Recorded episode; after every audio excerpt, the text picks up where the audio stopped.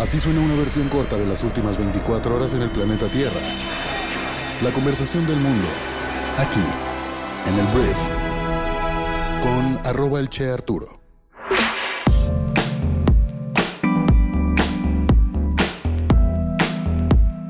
Muy buenos días, bienvenidas, bienvenidos a esto que es el Brief para este martes 30 de enero. En este podcast vas a informarte con un resumen de las noticias que debes conocer el día de hoy para ser una persona bien informada y yo soy Arturo Salazar, tu anfitrión y uno de los fundadores de Briefy. Muchísimas gracias por estar aquí, vamos a comenzar con esto que es el Brief. Arranquemos hablando de México y tengo que hablar de Luis Donaldo Colosio Riojas, que ha pedido este lunes la excarcelación de Mario Aburto, el asesino confeso de su padre, el que fuera candidato del PRI a la presidencia en 1994. El único detenido por el magnicidio de Luis Donaldo Colosio lleva 30 años en la cárcel. Y ahora el actual alcalde de Monterrey por Movimiento Ciudadano y candidato a senador ha solicitado al presidente de México, Andrés Manuel López Obrador, que ponga carpetazo final a este asunto con el indulto. Una solicitud que llega mientras la Fiscalía General de la República pretende reabrir el caso con la hipótesis de un segundo tirador vinculado al del Centro de Investigación y Seguridad Nacional.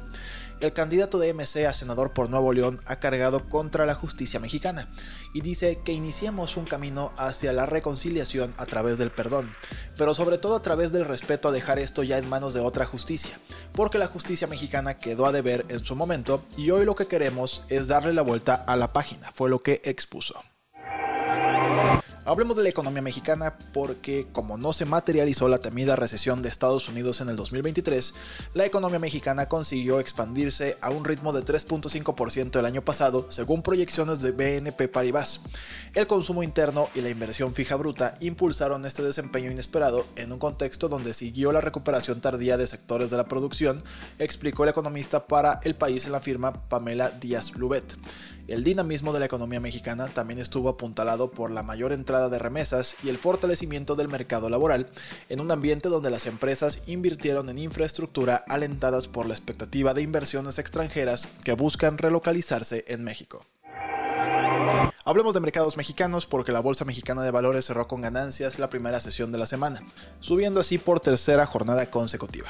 Entonces el IPC de la Bolsa Mexicana, que mide las 35 acciones locales más negociadas, subió 0.56% a 57.175 puntos, mientras que el FTSE Viva de la Bolsa Institucional de Valores ganó 0.46% y cerró la jornada al nivel de 1.174 puntos. Si hablamos del peso mexicano, inició la semana con una moderada pérdida. La divisa cayó después de que inversionistas se prepararan para el inicio de la primera reunión de política monetaria del año de la Reserva Federal. Ahorita vamos a hablar un poquito más de eso. Y el tipo de cambio terminó la jornada en 17.21 pesos por dólar, comparado con 17.14 pesos por dólar del cierre oficial del viernes del Banco de México. Este movimiento significó para el peso una caída de 7.31 centavos, equivalentes a 0.43%.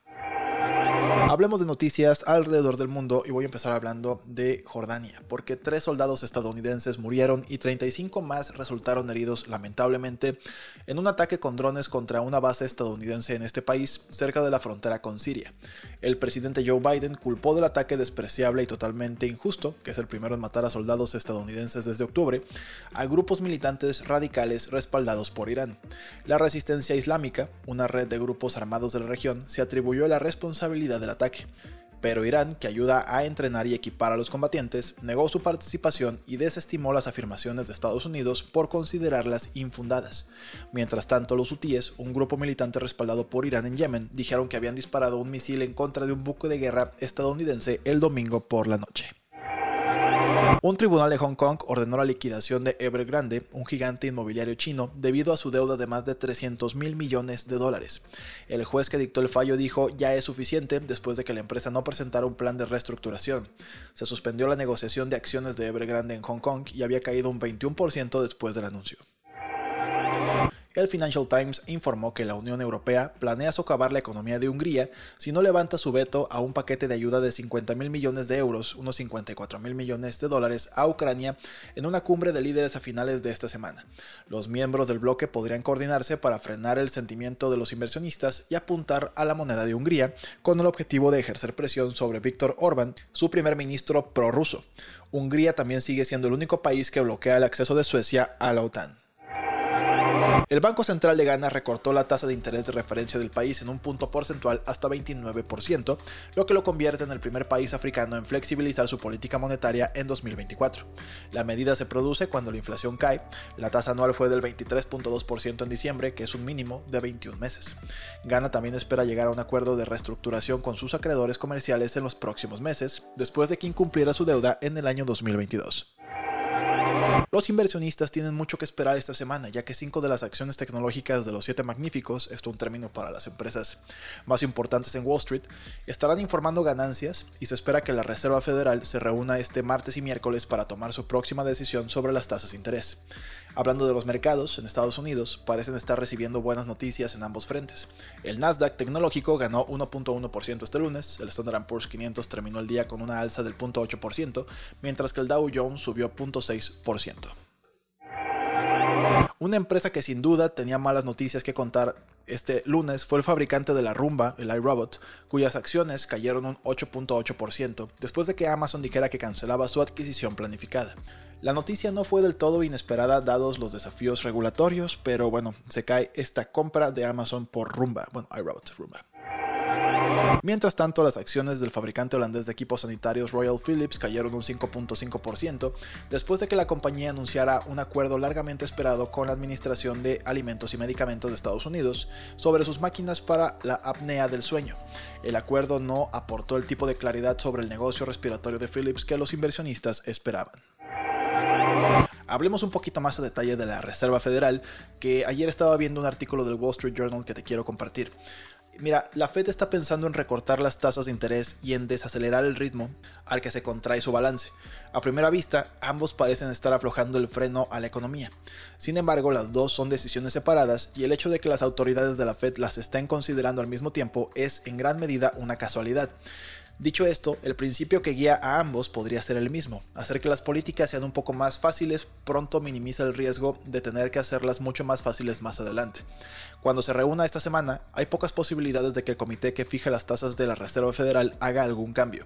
Probablemente dejará su objetivo de tasa de interés a un día en un rango del 5.25 a 5.5% y continuará reduciendo su conjunto de bonos del tesoro, hipotecas y otros activos por 7.7 billones de dólares en alrededor de 80 mil millones de dólares al mes, continuando el ajuste o el proceso de ajuste cuantitativo que comenzó en junio del año 2022.